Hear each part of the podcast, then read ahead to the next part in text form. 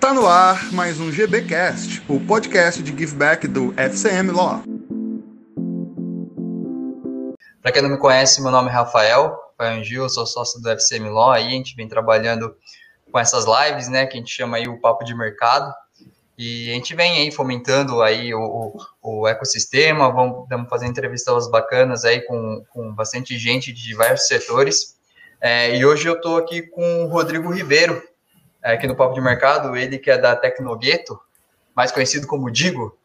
Fala, Digo, tudo bem? Tudo bom, fala Rafael, tudo bom? É Digo, Digão, Rodrigo, como se sentir melhor. Cada lugar é um, uma forma diferente que me chamam, então as pessoas também podem sentir a vontade em relação a isso. Tá certo. Bom, vou te chamar de Digo, então. Tá Beleza. tranquilo. Tá certo, então. Vamos lá, Digo. Me fala um pouquinho aí sobre a sua história, é, sobre o que você faz, até para o nosso público aí, pessoal que está entrando, é, entender aí um pouquinho da sua posição hoje. Não, beleza. É, então, eu sou desenvolvedor de software há mais ou menos sete anos. Sou carioca, nascido e criado numa favela aqui do Rio o Rio é rodeado de favelas e eu faço parte de uma delas, então uh, que é, eu moro em Realengo, a favela que eu moro é a Coab de Realengo. Uh, trabalho em tecnologia há mais ou menos sete anos, já trabalhei em, em algumas grandes empresas do Brasil, como P2W, Hotel Urbano, Vale. É, e também sou empreendedor já há algum tempo, já tive um restaurante de crepe francês. Uh, também já montei algumas startups não foram muito para frente, voltadas mais para parte de tecnologia. E há mais ou menos um ano eu idealizei, fundei a Tecnogueto. Na verdade, a, idealização da Tecnogueto veio desde quando eu entrei na área de tecnologia. Mas ano passado a gente lançou, eu lancei a Tecnogueto. Uh, e acho que é mais ou menos isso, assim. E aí eu venho uhum. correndo atrás meio que para tentar é, colocar cada vez mais pessoas dentro da área de tecnologia, principalmente pessoas que saíram da onde eu saí, assim. Entendi. Bacana. E você entrou faz pouco tempo, então, com a Tecnogate, apesar de você trabalhar sete anos já aí como desenvolvedor, né? É, uhum. a Tecnogate é um projeto teoricamente recente, né?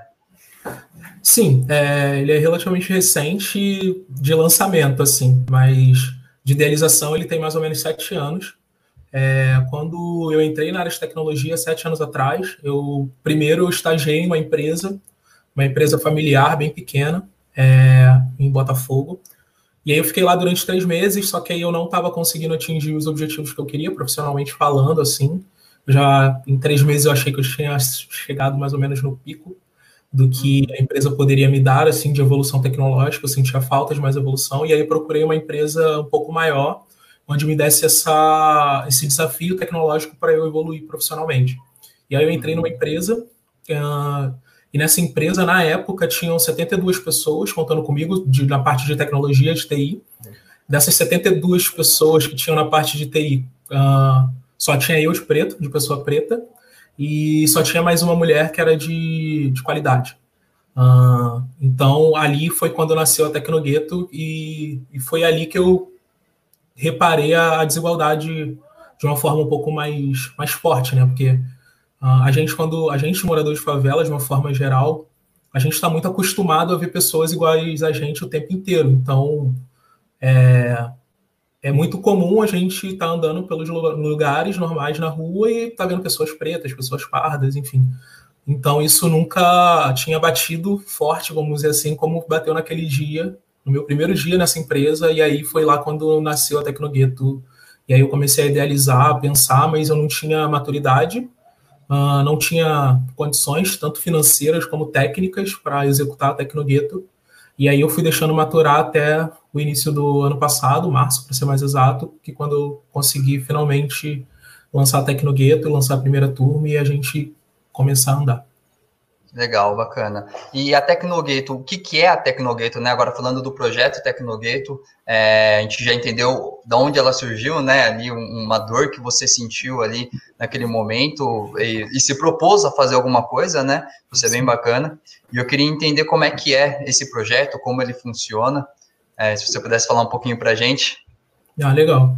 É, então, como eu falei, né, na, há sete anos atrás, eu tive essa dor, e aí, trabalhando com tecnologia, eu vi que essa dor não tinha sanado praticamente em nada, assim. Então, nesses sete anos que eu trabalho com tecnologia, uh, de par, vamos assim, comigo, trabalhando como desenvolvedor, eu trabalhei com mais duas pessoas, desenvolvedoras, mais duas mulheres, desenvolvedora. Nunca trabalhei diretamente com uma pessoa LGBTQ+, e pessoas pretas até o início desse ano eu tinha trabalhado somente com quatro. Então, isso a gente está falando de sete anos, que seis anos, seis, sete anos que não mudou nada. E aí eu gosto muito de explicar Tecnogueto, começando pelo próprio nome Tecnogueto, por que do Tecnogueto, né? O Tecno é de tecnologia, então... Desculpa. Tudo, tudo relacionado à tecnologia é algo que a gente tem como objetivo estar tá passando para essas pessoas. E gueto, apesar de estar muito associado a favelas né, no Brasil, né, guetos a gente acaba associando muito a favelas, o gueto do tecnogueto são guetos sociais, né, a gente vai no core da palavra, né, na, na raiz da palavra. Uh, e para quem não sabe, a definição de gueto, de uma forma um pouco mais explicativa, é, são pequenas comunidades onde dentro dessas comunidades existem pessoas que são excluídas. Então, dentro da comunidade de. e minorias, no caso, né? Então, dentro da comunidade de tecnologia, existem vários guetos, que são esses guetos que eu falei, de mulheres. Mulheres hoje na tecnologia representam apenas 9%. Uh, de pessoas que trabalham com desenvolvimento de software, pessoas pretas são apenas 3% de pessoas que trabalham com desenvolvimento de software, pessoas asiáticas são 5% uh, ah, de pessoas que trabalham com software, é, pessoas LGBTQ+, é menos de 1% de pessoas que trabalham com desenvolvimento de software e por aí vai. Então, existem vários guetos dentro da sociedade, uh, até mesmo gueto na questão de idade também. Hoje, as pessoas de tecnologia são pessoas relativamente novas, e a maioria das pessoas acha isso super bonito e tal, mas é uma dor, né? Porque as pessoas mais velhas, elas muitas das vezes, quando saem do seu trabalho, elas não conseguem se alocar. Uhum. E aí, pensando um pouco nisso, é, a, tecnologia, a tecnologia ela traz algo também de muito, muito legal, assim, traz várias coisas muito legais. Uh, que agora o mundo, com porta da, da pandemia, está experimentando algumas coisas que para a gente era super comum, para a gente é super comum já há algum tempo, uh, mas ela traz algumas vantagens também, que é a questão de você precisar muito mais mostrar sua capacidade técnica do que um diploma. Então, para você ser engenheiro, uh, engenheiro civil, você precisa comprovar o seu diploma, você precisa tirar, acho que é o CRE, né, que chama, aquele número lá, que só serve para você, entre aspas, ter, porque não, não é uma prova que você estuda, lógico que tem toda, toda a sua capacitação, tudo que você aprende, mas o que você vai aprender mesmo é no dia a dia, né? Então, você que trabalha com, com a parte jurídica, uh, você aprende muita coisa na faculdade, com certeza, mas garanto que, sei lá, muito do teu conhecimento veio do dia a dia, do seu trabalho. Sim, vem da prática, claro. É, e, e, a tecnologia, as profissões dentro da tecnologia, elas batem muito nisso, assim. Então, pensando em tudo isso, e pensando também nas pessoas que a gente quer atender, que muitas das vezes não tem trabalho, então hoje o Brasil tem uma porcentagem gigante de pessoas entre 16 e 24 anos que não trabalham nem estudam e que não conseguem alocação, e tem mais de 13 milhões de pessoas que estão desempregadas hoje no Brasil. Então, uhum. pensando nisso tudo, a gente montou a Tecnogueto com essa visão de dar oportunidade, e aí a palavra-chave para a Tecnogueto é oportunidade, uh, para que as pessoas conheçam um novo mundo, que é esse mundo através da tecnologia, e através dessa, desse novo mundo elas consigam pensar e florear coisas maiores. Uh, então, a, tecno a, tecnologia, de uma forma geral, é, as, as, profissões dentro da tecnologia são profissões que são relativamente bem uh, remuneradas, né? Então, as pessoas ganham relativamente bem. A maioria delas ganham acima do, do da média do brasileiro. O brasileiro hoje ele ganha, em, em média, em torno de R$ 1.300. É difícil uma profissão dentro da tecnologia a pessoa ganhar menos do que isso, assim. É, e tem essa vantagem da gente não precisar ter um diploma, não, não, precisar comprovar com um diploma, né? Com um diploma de faculdade que você sabe fazer. Então, vai muito de teste do seu aprendizado, do seu dia a dia profissionalmente falando. Então, uh, eu, por exemplo, não sou, não sou da área de tecnologia. Uh, agora até estou fazendo uma faculdade de ciência de dados, mas eu fiz faculdade de publicidade, trabalho em tecnologia há sete anos. Então, é, e nunca me pediram uma, uma faculdade para comprovar o meu conhecimento. E acho que só uma vez que eu não fui selecionado para uma vaga porque eu não tinha diploma. Mas foi o único critério de desempate que a empresa tinha, porque, pelo que eles me passaram, eu e a outra pessoa que eles ficaram em dúvidas, fizemos praticamente tudo muito bem feito, ficou tudo muito bom assim. E aí, como eles precisavam fazer um desempate, vamos dizer assim, eles levaram para esse lado da, da faculdade, eu achei ok. É, mas na grande maioria das empresas isso não é uma exigência, não é algo que as pessoas vão, vão pedir como comprovação. E fora demanda de tecnologia que, que hoje em dia é gigante, uh, até mesmo com o Covid, assim, é, a gente vê que as, as, empresas de tecnologia não deixaram de contratar, e não, algumas até tiveram a questão da, de mandar algumas pessoas embora, mas eu acho que foi muito mais por uma questão estratégica, que a gente pode conversar depois sobre, do que uhum. realmente por conta de, de falta de trabalho. Então, pelo contrário, acho que essa tendência, ela, tendência de necessidade de mão de obra Sim. na tecnologia vai ser sempre muito grande, porque hoje tudo é tecnologia. É, bacana. É, a gente vê, a gente tem bastante clientes aí, startups, empresas de tecnologia, e o que a gente viu nesse movimento do Covid é o crescimento delas, né? Porque Sim. provavelmente o serviço que ela presta ou a plataforma que ela disponibiliza teve um aumento de usuários, né? Você teve um aumento de procura, e isso possibilitou até novas contratações. Na verdade, essas empresas elas estão contratando, e é justamente isso que você falou, né? Quando você contrata algum profissional de tecnologia, é, normalmente o currículo dele é uma entrega, né? O, você faz um teste, você demonstra a sua plataforma, viu onde, onde está a expertise dele. Normalmente isso vem de alguma referência ou de algum projeto que ele te mostra. É, um diploma não vai fazer muito sentido, né? A gente sabe que é, é, essas habilidades, às vezes, é, a pessoa ela cresce e aí começa a nascer um pouco, acho que, da desigualdade realmente nessa área, porque normalmente uma pessoa ela cresce programando, ela cresce com acesso ao computador, ela cresce um acesso à tecnologia, informação, ela tem disponibilidade de internet para procurar ali, entender como é que ela faz aquilo, então já cria ali uma sementinha que vai virando uma bola de neve, e aí eu acho que talvez a maior dificuldade que as pessoas que moram é, na periferia, ou como você disse, nos guetos sociais, né, pessoas mais velhas, é, ou que não têm acesso realmente, é a questão dessa, desse, dessa introdução à tecnologia, né, da pessoa ter esse primeiro contato, essa oportunidade para então entender, pô, aqui tem uma profissão, eu posso realmente, é, o celular não é só para mandar mensagem, o computador não é só para é, assistir Netflix ou coisa do tipo.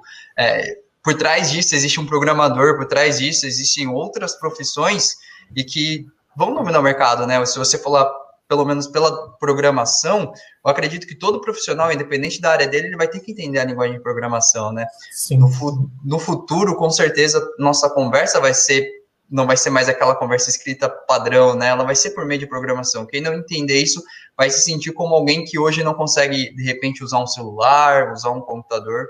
Vai ficar bem difícil. Né? E, e para concluir também toda essa história, é, é eu vejo que hoje é, algumas escolas particulares, enfim, escolas mais caras, eles têm salas de computação, eles têm aula, mas isso não é uma realidade nas escolas públicas, né? Você não tem, é, enfim, eu estudei em escola pública também, eu sei, eles não têm uma estrutura para isso, não tem, eles não têm nenhuma sala de, de química, é, imagina um, um, computador ali com disponibilidade para o pessoal usar. É, eu acho que talvez a Tecnogueto ela vem cobrir esse mercado, ela vem atender essa pessoa de uma forma é, é assim que ela entra para a Tecnogueto, é, é, esse público que você quer para dentro da, da, da Tecnogueto, acho que seria um pouco isso. Isso. É, como eu falei anteriormente, assim, a, a Tecnogueto, a palavra-chave para a Tecnogueto é oportunidade. E aí eu trago a oportunidade porque sem oportunidade é impossível da gente vislumbrar qualquer coisa. Então eu vou trazer um exemplo prático do Brasil. Todo mundo quer ser jogador de futebol, por quê? Primeiro porque todo mundo vê futebol, ou seja, futebol é uma coisa do cotidiano, não tem um brasileiro que nunca tenha visto uma partida de futebol, ou pelo uhum. menos parte de uma partida de futebol. Uh, e a outra também é o reflexo que ser jogador de futebol ele traz. Então, por mais que apenas 5% dos jogadores profissionais ganhem acima de 50 mil reais, para o que passa por grande público é o quê? Que todo jogador é, profissional é milionário. Então, com isso, todo mundo quer ser milionário, lógico, todo mundo quer ter uma boa condição, ter uma boa condição de vida, ter um conforto, etc. E ver o futebol como essa oportunidade para isso. Então, que a Tecnogueto ela vem trazer exatamente isso. acho que com tecnologia as pessoas podem ficar milionárias. Acho que tem várias pessoas aí que a gente poderia citar que são milionárias graças à tecnologia. Uh, mas o mais importante não é nem a questão do dinheiro em si para Tecnogueto, para mim e para Tecnogueto. Assim, o que a gente coloca muito é essa coisa de as pessoas poderem pensar em ter uma nova possibilidade. Então, sei lá, nos Estados Unidos é muito comum você perguntar para uma criança é, o que ela se quer ser quando crescer, as crianças responderem que querem ser astronautas. Isso é uma pesquisa que foi feita e 7% das crianças que foram pesquisadas colocaram astronauta como uma profissão. Por que existe isso? Porque lá a NASA está na televisão o tempo inteiro, pessoas indo para o espaço, coisas relacionadas ao espaço tá aparecendo o tempo inteiro. Então, as pessoas, através dessa, desse olhar, dessa oportunidade, elas falam, putz, quero ser isso daí, eu quero sair do planeta. Aqui no Brasil a gente não vê isso. Por quê? Porque no Brasil não tem uma NASA.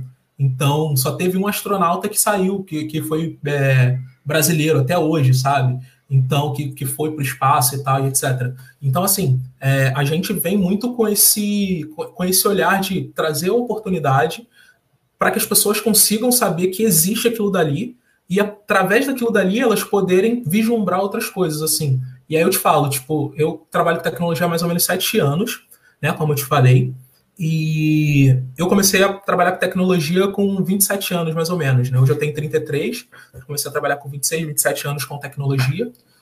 E isso tudo foi um pouco do que você falou. Assim, eu não tinha computador em casa, meus pais não tinham condições de comprar um computador, eu nunca tinha visto computador na vida. Então eu estava uh, é, um belo dia fazendo, eu entrei na tecnologia por acaso, assim, isso é algo também muito comum da gente, da gente que vem da favela, que a gente não tem muito, entre aspas, o direito de escolher a nossa profissão, assim a gente acaba indo para onde levam a gente. Então, ir para onde a nossa necessidade leva. Então, se você for conversar com as pessoas de favela, que, sei lá, que são operadoras de caixa, por exemplo, uma profissão super digna e que a gente precisa muito delas, eu acho que dificilmente vai, vai, as pessoas vão responder que aquilo dali era o que ela tinha vontade de trabalhar, sabe? Mas é a oportunidade que ela teve de trabalhar foi com aquilo dali. Então, a Tecnogueto, ela vem muito com esse, com esse olhar de trazer oportunidade para que a pessoa pelo menos possa vislumbrar isso, sabe? Pelo menos a pessoa possa olhar para um, uma linguagem de programação ou para uma outra profissão, para um marketing digital da vida, por, ou até mesmo profissões que a gente não coloca como profissões de tecnologia, mas são profissões extremamente tecnológicas, que é, por exemplo, ser youtuber. Hoje um youtuber, a maioria dos youtubers, eles não começam com um grande uh, um, um, grande estúdio ou uma grande agência para fazer o trabalho deles. Eles têm que aprender a editar, têm que aprender a fazer roteiro, têm que aprender o marketing digital, têm que... e tudo isso são profissões de tecnologia, tem que aprender o motion graphic, tem que aprender design. Então, tudo isso são profissões de dentro da tecnologia que, se você for perguntar para pessoas que acompanham o canal de YouTube, elas não vão nem saber que existem várias profissões ali que, que elas podem aprender, que elas podem trabalhar, que elas podem ganhar um dinheiro delas e ganhar, ser bem remunerado por isso, porque não chega essa oportunidade para ela. Então, uhum. eu vou em escola pública e pergunto e peço para as pessoas me citarem profissões de tecnologia, e a única que sai, assim, na grande maioria das vezes, é programador. Mas só, sabe? Tipo, e, sendo que se eu for puxar aqui e elencar profissões de tecnologia, eu não sei todas, porque uhum. existem muitas, sabe? Então, é um pouco disso, assim.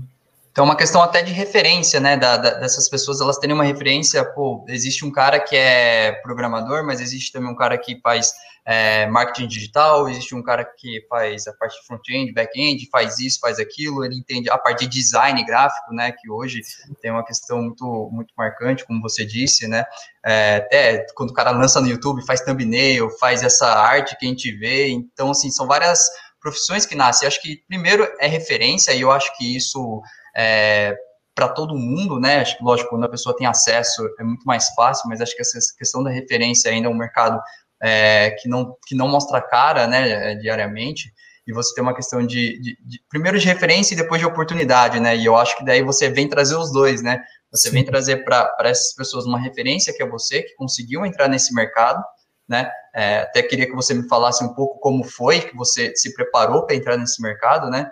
E hoje você é, prover essa questão com a Tecnogato de pegar essa pessoa, mostrar, ó, eu sou uma referência de que existe uma profissão dentro do mercado, eu vim do mesmo lugar que você, né, eu, eu tenho as mesmas dificuldades que você, similares, digamos, e é possível, eu tenho uma referência, eu tenho uma oportunidade, né, eu acho que isso que é muito importante, muito bacana. Sim, total. E aí, aí me conta como que você entrou, porque hoje, é, alguém que está assistindo a gente, que se interesse, eu pense, nossa, não sabia disso, quero aí é, trabalhar com a Tecnogueto, quero aprender com a Tecnogueto, mas a gente não sabe como você fez, porque na, quando você entrou não tinha uma Tecnogueto para te ajudar, ou tinha, não sei, como é que Sim. foi? É, eu não eu desconheço, acho que não tinha uma Tecnogueto para me ajudar.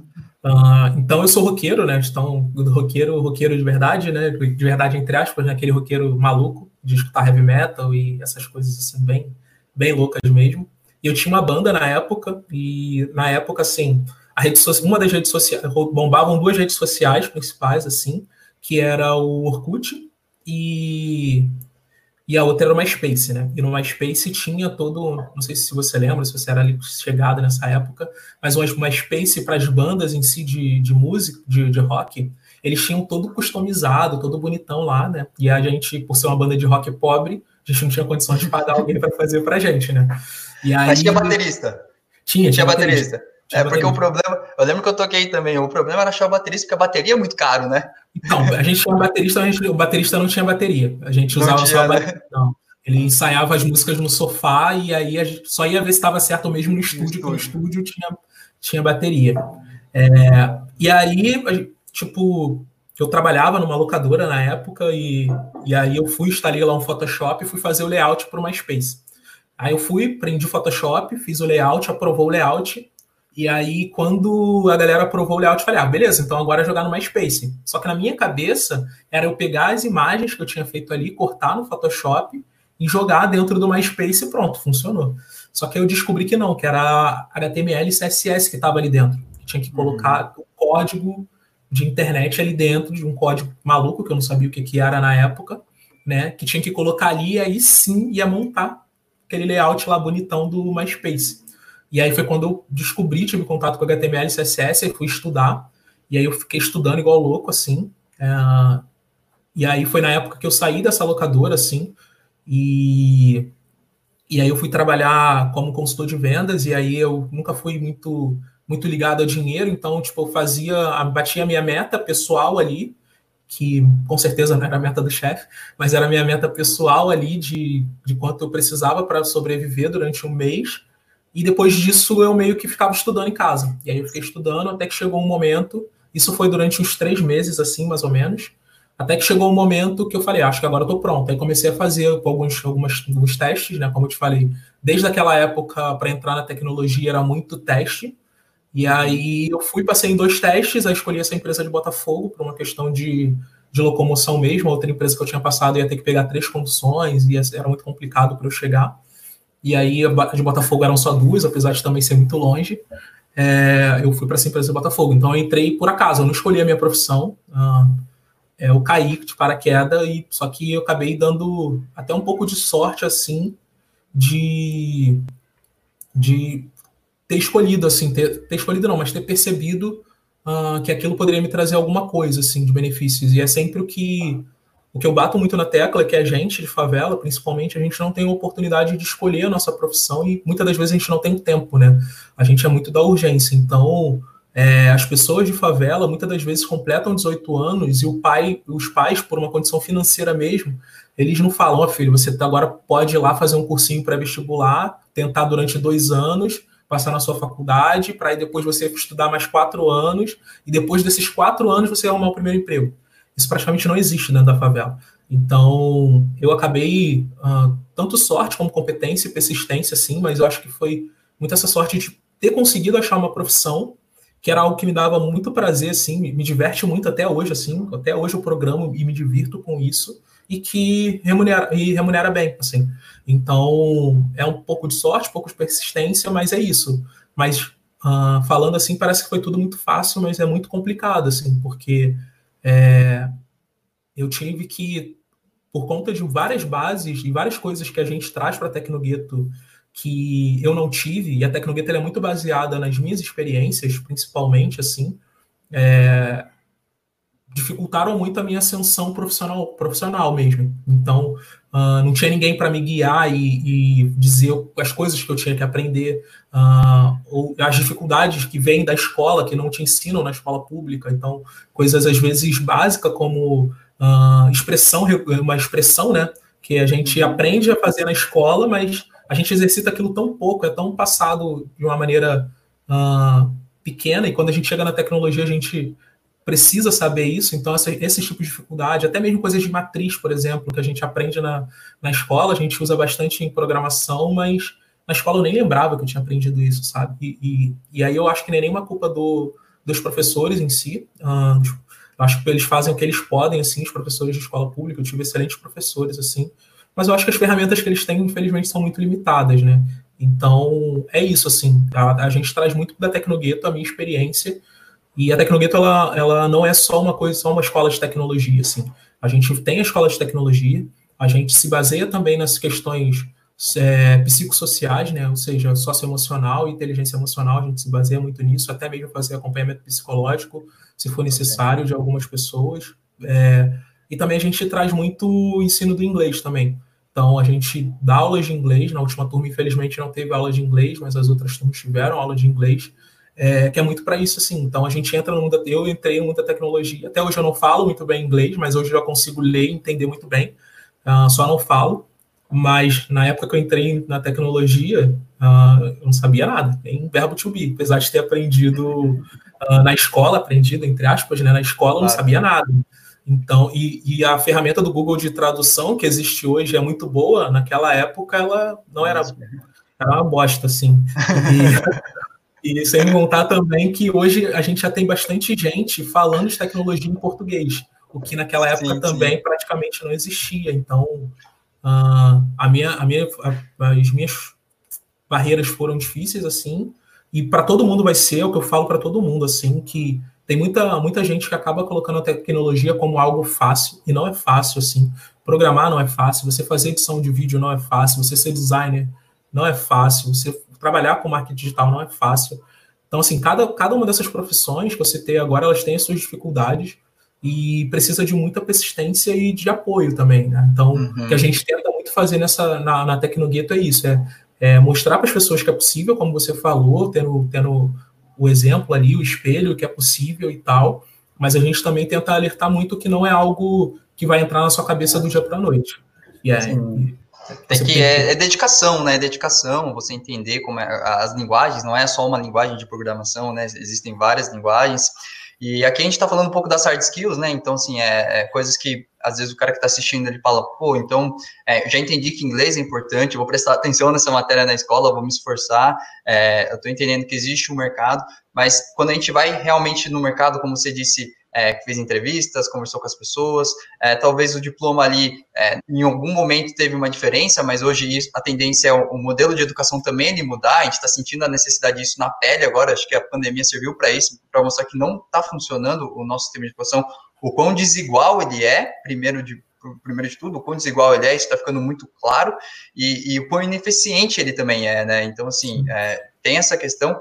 E uma coisa que as escolas também não ensinam, e eu acho que até as escolas particulares, é a questão das soft skills, né? É, é desenvolver a parte da criatividade, que é importantíssimo para o cara que trabalha é, no setor de tecnologia, tipo, que trabalha na parte de design, é, como lidar com as pessoas, é, inteligência emocional, saber lidar com essa relação, porque o programador fica muito tempo fechado ali no, no, na tela do computador dele, entregando, mas ele, ele, ele precisa passar para o cliente dele o, o, aquele produto final, e aquele produto ele, ele gera uma sensação, ele gera um sentimento quando você troca de página, quando você acessa um botão. Eu acho que isso é, é algo ainda que é mais defasado né, para essas pessoas, né? É, é, essa capacidade de soft skills e entender, e que com certeza isso vai substituir a educação que a gente tem como é, tem hoje, enfim, é, não só da escola pública, né? Acho que a escola particular tem uma vantagem muito grande, mas todas as escolas vão ter que repensar aí a forma como eles ensinam. Sim, é... e, também acaba colocando muitas pessoas numa caixa como se todas as pessoas fossem iguais, assim. Então, por isso que quando eu imaginei a Tecnogueto, eu já imaginei a Tecnogueto com tecnologias e não com desenvolvimento de software, que seria muito, vamos dizer assim... Limitado. Uh, não só é limitado, mas seria muito simples para eu executar o, o, desenvolvimento de software, porque eu sou desenvolvedor, trabalho com desenvolvimento, conheço monte de desenvolvedores que poderiam me ajudar com isso, como me ajudam, uhum. e eu poderia ficar só. E o desenvolvimento de software, querendo ou não, ele, ele já, dá, já traz uma boa remuneração para essas pessoas que a gente tem como objetivo ajudar. Então seria muito cômodo para a gente ficar só nessa caixa. Só que a gente sabe que as pessoas elas são plurais de uma forma geral. assim. Então você limitar as pessoas a, por exemplo, só saber desenvolvimento de software, mesmo que ela não tenha habilidade para aquilo, é, é, é, limitante, como eu falei, né? Você, você trava as pessoas. Então, por isso que a gente vê várias pessoas que têm, às vezes, profissões que são reconhecidas e são, como posso dizer, é, respeitadas no mercado, mas que muitas das vezes elas são infelizes naquilo dali, que se elas pudessem não fazer aquilo dali, elas não fariam. Elas só fazem porque na hora que estavam instruindo elas, é, instruíram elas que elas precisavam aprender alguma coisa relacionada àquilo dali. Então, as escolas, principalmente as escolas públicas, assim, eu nunca estudei escola particular, então posso falar com com certeza das escolas públicas, elas colocam numa caixa para que você, uh, de muita, muitas das vezes, não vou generalizar, mas muitas das vezes você é colocado numa caixa para que você complete pelo menos o ensino grau, o segundo grau. Depois que você completou o segundo grau, aí você procura atrás do seu trabalho. Então, tipo, é difícil uma escola, por exemplo, pública, eu não sei hoje em dia, mas na minha época eu não lembro de nenhuma escola pública, sei lá, fazer teste de. É, como chama aquele teste de. Aptidão aptidão. Eu nunca fiz teste de aptidão, hum. sabe? Tipo, e aí hoje, depois de velho, eu percebo que eu sou super criativo, eu não sei desenhar, mas que de repente, se tivessem me colocado, tivessem teste de aptidão e me colocado para desenhar, por exemplo, talvez hoje eu desenharia super bem, sabe? Uh, uhum. Então tem outras habilidades que eu, que eu fui pegando uh, que não foi a escola que me deu, infelizmente, sabe? Que eu fui aprendendo com a vida. Então, instrumentos musicais, eu toco hoje alguns e todos eu aprendi sozinho, sabe? Guitarra, que é o, que era o instrumento que eu tocava nessa banda, quando eu te falei, eu aprendi sozinho. Peguei um violão emprestado de uma ex-namorada que eu tinha e fui aprender a tocar, sabe? E com revistinha, não tinha internet em casa, então tinha que ser com revista, que, que eu pegava emprestado com os amigos, mas aprendi a tocar. Uh, e foi coisa que a escola não me deu, infelizmente. Assim, eu não sei hoje em dia como é que tá, mas eu acho que é olhar um pouco para as pessoas como indivíduo. Cada pessoa é individual, cada pessoa tem uma característica diferente, e o ensino ele tem que ir por essa linha. Todas as pessoas têm que aprender português e matemática, eu concordo super. Ciências e tal, geografia, enfim, tem que aprender. Mas elas não precisam ser expert nisso, sabe? Então, sei lá, pelo exemplo, eu na, na faculdade eu lembro de ter aprendido álgebra linear, álgebra, sei lá, álgebra, algum tipo de álgebra que eu não lembro qual é agora, então eu posso estar falando besteira. Mas eu nunca usei álgebra na minha vida. Eu acho que você, como, como advogado, creio eu que dificilmente você usou álgebra no seu dia a dia como trabalho. E aí eu te pergunto, para que você aprendeu isso, sabe? Tipo, é lógico que em algum momento da sua vida você usou sem saber que você estava usando esse conhecimento.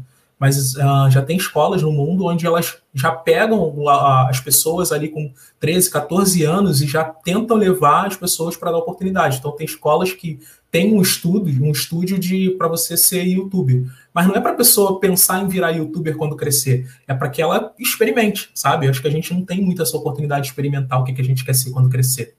É, e a partir do momento que ela experimenta, ela entende todas as etapas, todas as outras. Quer dizer, o, o YouTube ele não é feito só da pessoa que está ali falando, né? O YouTube é feito. Alguém desenvolveu uma ferramenta. A gente, nós mesmos estamos aqui ao vivo no YouTube, mas enfim, nós somos, a gente só entrou na ferramenta, né? Teve uma pessoa que desenvolveu ela, que fez o link, que fez a parte de, de arte, fez a parte de divulgação, enfim, existem vários outros pontos, né, que, que, que é legal a pessoa saber. E até que no Gueto hoje ela tem alguma parceria com alguma escola, alguma iniciativa é, nesse ponto, hoje ela é ela serve mais para quem realmente procura, ali mais na faixa é, da idade profissionalizante, vocês têm alguma iniciativa com crianças? Como é que funciona? Então, a Tecnogueto, ela não tem qualquer tipo de limitação, assim, é, em relação a público. Então, a gente, como te falei, a gente considera que pessoas são pessoas e cada uma está no seu momento. Uh, então, a gente não tem um limite mínimo. Minto, a gente até tem um limite mínimo, mas é muito mais por uma questão de uh, locomoção até o local onde a gente vai estar dando as aulas, e todas as nossas uhum. aulas são presenciais. Então, a gente, além do, da, das aulas que a gente ensina, a gente dá todo o equipamento para que as pessoas possam estudar, então ninguém precisa levar computador e tal. E quando a pessoa, de repente, não tem computador em casa, a gente tenta dar um jeito dela ter o computador, pelo menos, ali no, enquanto ela está estudando. É, então, a gente coloca a idade mínima de 16 anos, mas a idade máxima é quem quiser aprender. Então, o nosso público uh, das pessoas que a gente formou vai dos 16 aos 38 anos. Então, a gente não coloca esse, esse limitador assim. A gente não tem qualquer tipo de parceria com, algum, com nenhuma outra escola. Um, a gente acaba funcionando muito como forma, de forma independente, assim, nesse sentido, porque a gente está muito no início ainda é, e, e, a gente entende que a gente ainda está experimentando e aprendendo com as pessoas, principalmente que a gente está ensinando. Então, talvez na escola, como eu te falei, escola, as escolas, de uma forma geral, elas acabam colocando pessoas em caixa, por mais que as pessoas sejam plurais, de repente elas sigam ali a, a rotina da escola, e é algo que a gente não quer na Tecnogueto. Então, por exemplo, uhum. uma das primeiras coisas que, que eu falo quando a primeiro dia de aula assim, vou falar com as pessoas, a maioria das pessoas está vestido com aquele com uniforme padrão de, de respeito, né? Que é uma blusa de manga, uma calça comprida e um sapato fechado. A maioria das pessoas vai assim no primeiro dia de aula Tecnogueto. E aí, quando eu falo e mostro alguns exemplos de pessoas que trabalham com tecnologia, que às vezes vão de chinelo, bermuda e camiseta para o trabalho, é, e que isso não importa muito na tecnologia, eles tomam um choque, mas mas é exatamente por isso. E dentro da escola, a gente tem os uniformes, né? Que eu não entendo até hoje, eu entendo até por uma questão de, talvez, economia de dinheiro, uh, que tem os uniformes, vamos dizer assim, né? Porque aí você só gasta uma roupa, uhum. mas você colocar a obrigatoriedade do uniforme é algo que, que parece muito militar, assim, muito, muito travado, sabe? E eu acho que esse, essa trava, ela acaba também tirando um pouco daquilo que a gente quer que as pessoas sejam, que sejam elas mesmas, assim. Então, a Tecnogueto, ela, a gente vem muito com essa coisa da pluralidade, das pessoas serem quem elas são, é o mais importante para a gente. Então, por isso que a gente abrange todos os públicos. Então, a Tecnogueto, a gente tem pessoas uh, brancas, pessoas pretas, pessoas pardas, uh, pessoas LGBTQ+, pessoas trans, pessoas jovens com 16 anos, como eu te falei, uh, pessoas mais velhas com 38, a gente tem discussões sobre religião, de matriz africana, cristianismo, e, e essa coisa, assim, sabe, de misturar mesmo, para que as pessoas se conheçam, assim, eu acho que as pessoas estão cada vez mais querendo se conhecer e entender as outras pessoas. Assim. Então, a gente, de repente, fazendo isso dentro de uma escola, principalmente as escolas, uh, que a grande maioria delas são muito tradicionais e, e idealistas, né, acreditando que as pessoas só podem ser um tipo de pessoa, talvez a gente perdesse muito dessa nossa essência, que é algo que a gente não quer. É. Até falam que essa questão dos uniformes tira um pouco da personalidade, né? Você deixa todo mundo igual, é, aí você vai ver ali no pé da pessoa, no cabelo, você vai ver um pouco de personalidade, se ela tá com um brinco, não tá, o que, que ela tá usando, você tira um pouco dessa autonomia, né, falam que isso é realmente um problema. É até essa questão de vocês receberem pessoas, ah, enfim, a gente é, é Tecnogueto, mas a gente tem pessoas brancas, a gente tem é, pessoas de todos os tipos, a gente tem, é, na verdade, vocês estão ali como uma, uma fonte de oportunidade, né, uma fonte de referência. E eu li uma vez, aí eu me corrijo se eu estiver falando besteira, mas falaram que até as pessoas, as empresas que estão desenvolvendo a parte de inteligência artificial, de reconhecimento, é, normalmente ou são empresas asiáticas, né, ou, é, é ou são empresas americanas, mas voltadas para o público branco. Então falam que a, as próprias ferramentas, elas estão se baseando é, no, no, no, na, nos asiáticos e nos brancos, né? Enquanto todo o resto do mundo está ficando excluído disso, ao ponto de que a ferramenta de inteligência artificial não reconhece a pessoa se ela não for branca ou não for amarela, né? Falando que é, e, e, você vê que isso é uma, uma, questão estrutural, né? Porque a partir do momento que você não tem é, outras pessoas desenvolvendo, ela sempre desenvolve para si, né? Aparentemente ela desenvolve para si. Ela faz pensando nela, na rotina dela, na realidade dela, aquela ferramenta.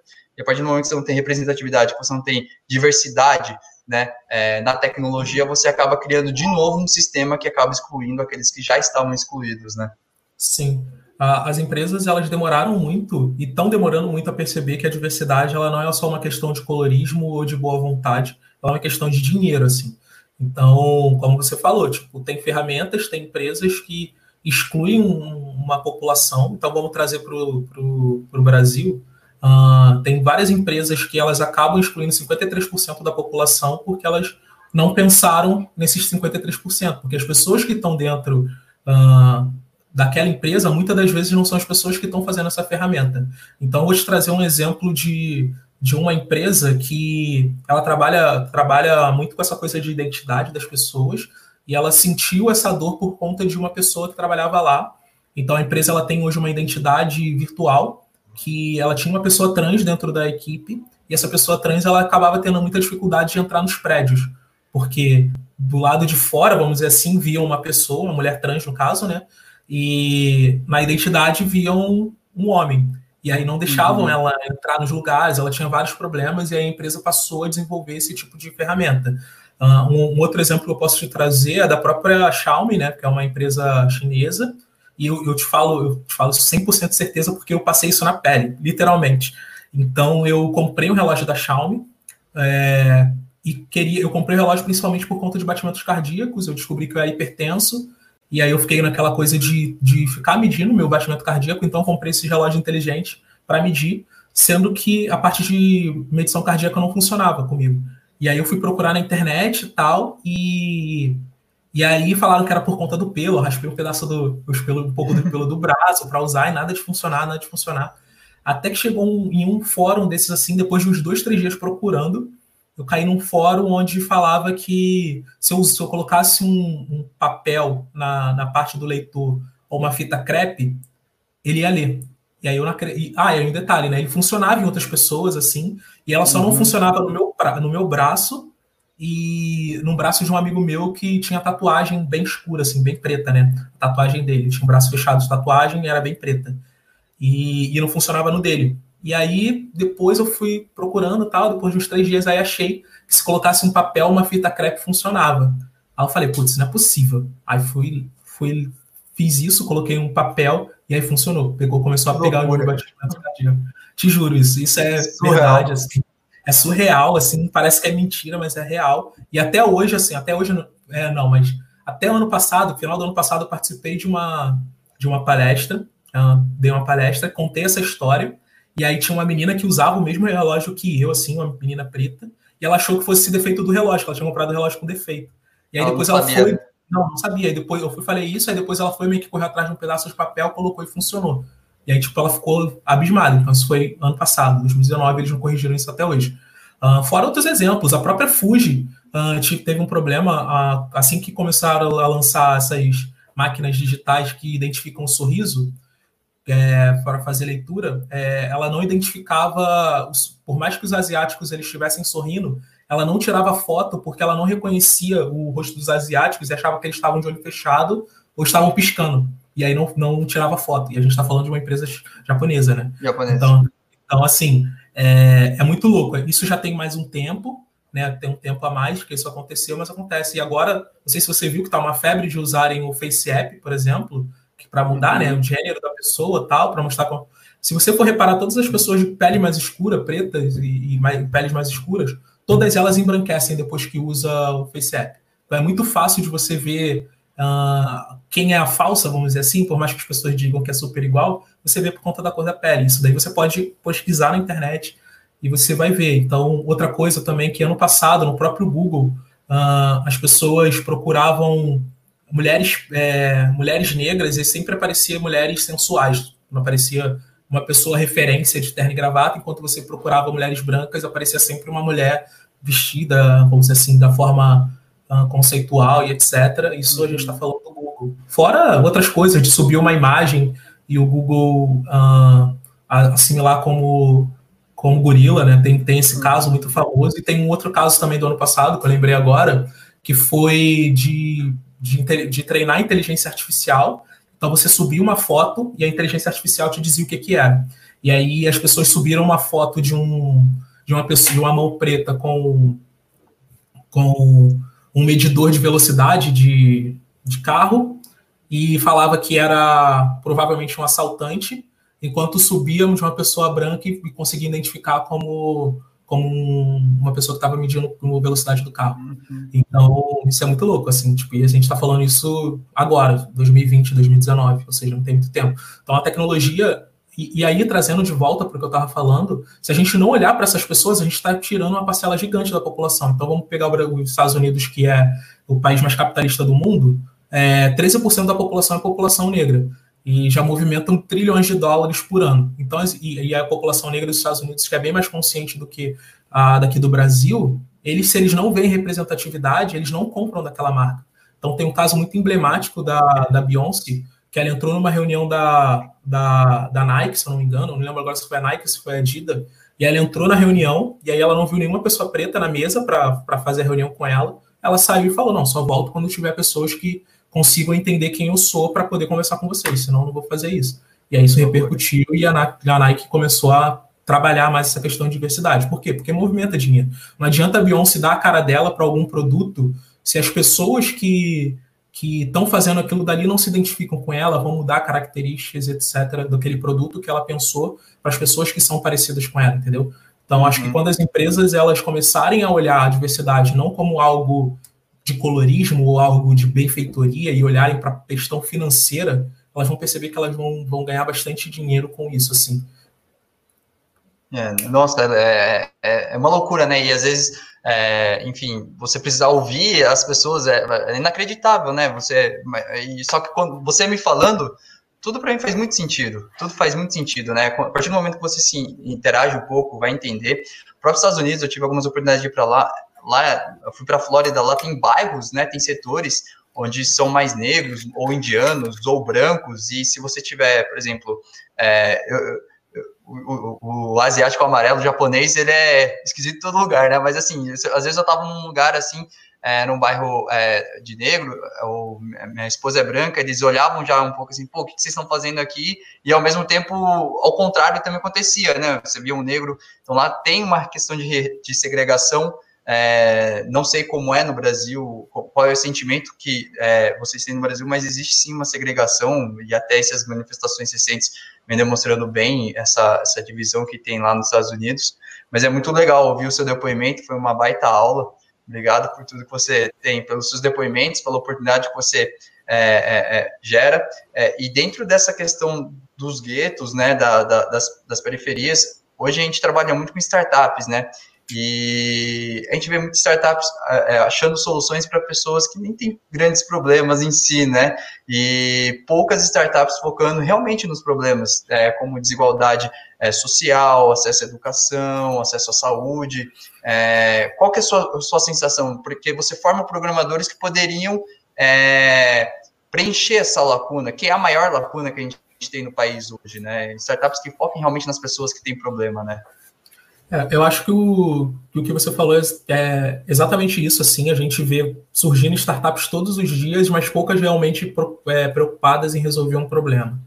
Uh, então a gente vê dois tipos de startup, né? Startups que são feitas uh, ah, para porque alguém já fez aquela solução e acha que vai conseguir fazer melhor do que ela, e startups para que não, não resolvem problemas de verdade, assim.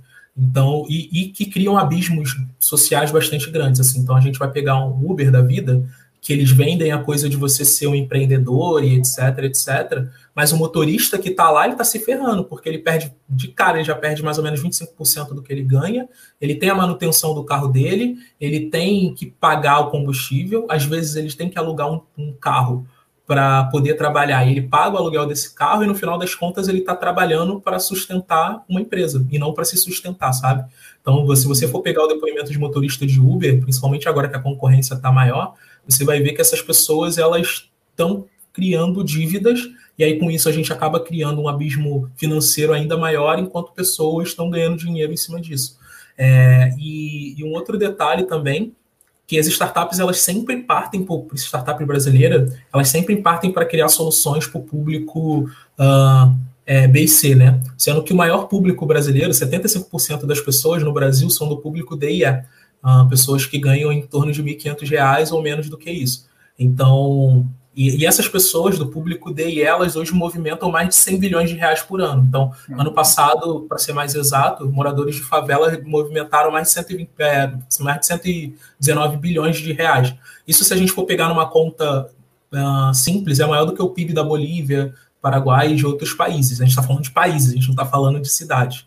Então, é, e o que acaba acontecendo é que essas startups elas criam soluções uh, para esse para público, como eu falei, público B e C, esquecem do público D e E, só que esse público D e E acaba se adaptando a essas soluções. Então, e muitas das vezes também são excluídos. Então, a gente já ouviu várias vezes que o iFood não entrega em tal lugar, que o Uber não vai em tal lugar, e aí, tipo, as pessoas não têm direito de participar da construção desse tipo de ferramenta, né, vamos dizer assim, uh, não tem o direito de gastar o próprio dinheiro, que é muito dinheiro, como eu acabei de te falar agora, uhum. uh, e e tem que se adaptar. Então, hoje a gente trabalha muito, a gente vê muito é, as pessoas se adaptando a ferramentas que existem. Então, sei lá, os patinetes hoje que você não vê mais, eles não são, eles não existem porque as pessoas que criaram o patinete, elas criaram para o público é, B e C. Se de repente elas tivessem criado o patinete pensando no público D e E, estaria aí rodando até hoje ganhando bastante dinheiro, entendeu?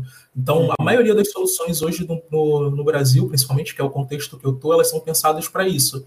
E aí a Tecnogueto, ela vem muito com essa energia, assim, a gente não está falando para as pessoas darem vagas para ninguém, a gente quer que as pessoas aprendam a, a uma profissão de tecnologia, consigam ter a capacidade para desenvolver aquela profissão, e dentro das empresas elas consigam ajudar as empresas a desenvolver com o olhar dela, com as dores que ela tem, igual eu te falei agora dessa empresa uhum, que está fazendo a questão da identidade virtual. Então tem uma outra empresa também que, que ela está fazendo um trabalho super legal assim de de inteligência artificial voltada para aeroportos, principalmente aqui no Brasil. Isso é uma empresa que já está rodando aqui no Brasil, tem ajudado muito na questão do corona, é, questão de distanciamento e tal, mas que desde o primeiro momento eles perceberam que eles não iam conseguir fazer uma boa experiência, um bom, um bom trabalho, se eles não tivessem diversidade dentro da empresa. Então, eu conheço uma das pessoas que trabalha lá, já trabalha lá há um ano, e ele fala, Rodrigo, tu precisa me ajudar, porque senão a gente não vai conseguir chegar onde a gente quer chegar.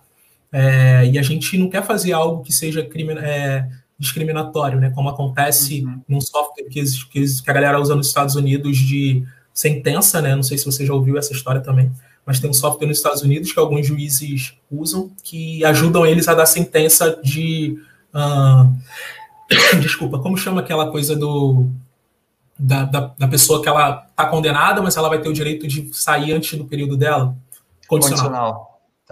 Então tem um software nos Estados Unidos que ele mede a questão de condicional, né? Só que esse software ele dá muito mais vantagem para pessoas brancas do que pessoas pretas. Então, pessoa, ele diz que pessoas pretas têm muito mais chance de ser é, é, cometerem novos crimes do que pessoas brancas, sendo que no uhum. final das contas é o oposto. As pessoas que voltam para a cadeia, a grande maioria delas são são, são pessoas brancas do que pessoas pretas, né?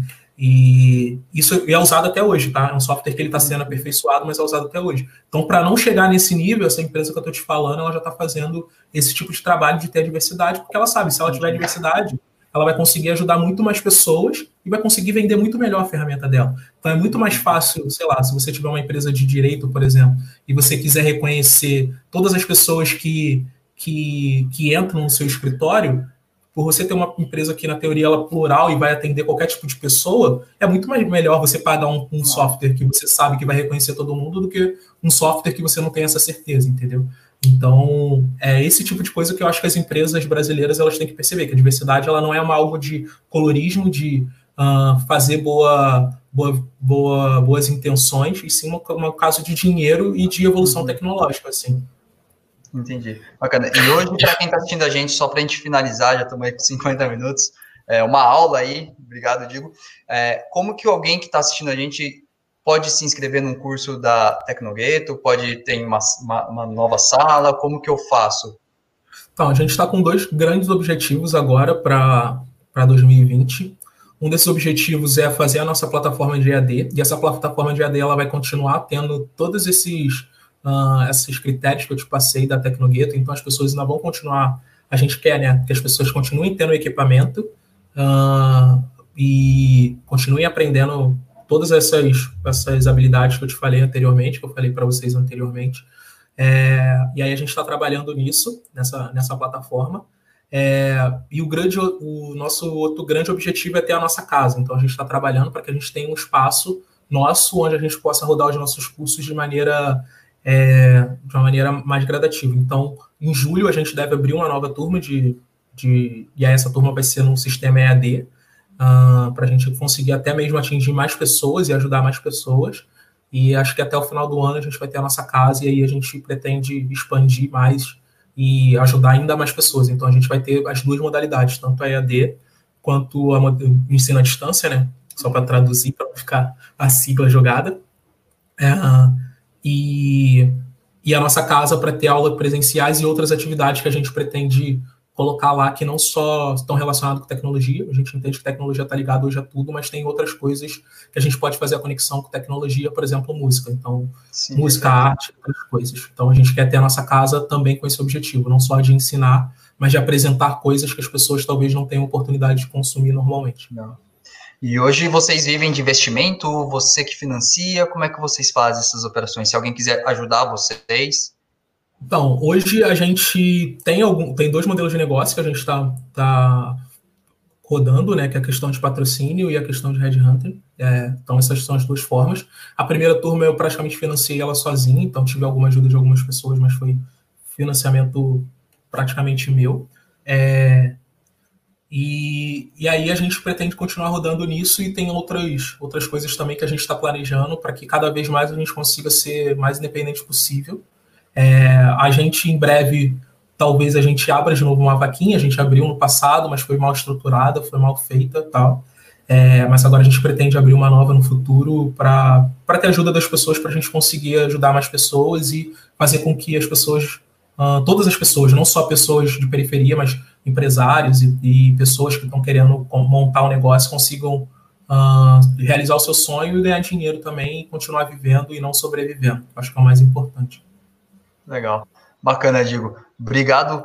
Não sei se você tem alguma última mensagem que você queira dar para concluir toda essa sua fala. Não, eu agradeço a oportunidade. É, para mim é sempre muito legal estar tá falando, estar tá contando um pouco mais da história da Tecnogueto. É, e aí eu vou deixar duas mensagens para dois públicos diferentes.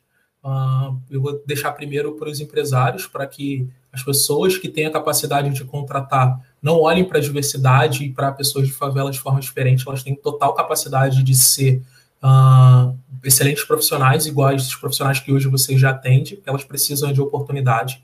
Então, é um pedido que eu faço.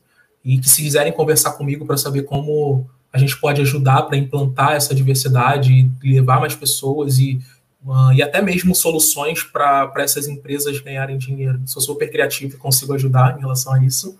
E para as pessoas que a gente, pessoas, vamos dizer assim, que a gente quer atender, e não só que a gente quer atender, mas que se identificam com o nosso, com o nosso trabalho, continuar apoiando a gente, continuar acreditando em vocês. É, isso é muito importante, assim, a gente sabe das dificuldades, é, das dores, se precisar de alguma ajuda, até mesmo de orientação, ou qualquer coisa, dica de trabalho, profissão e etc. Sou super aberto a conversar, só me mandar uma mensagem.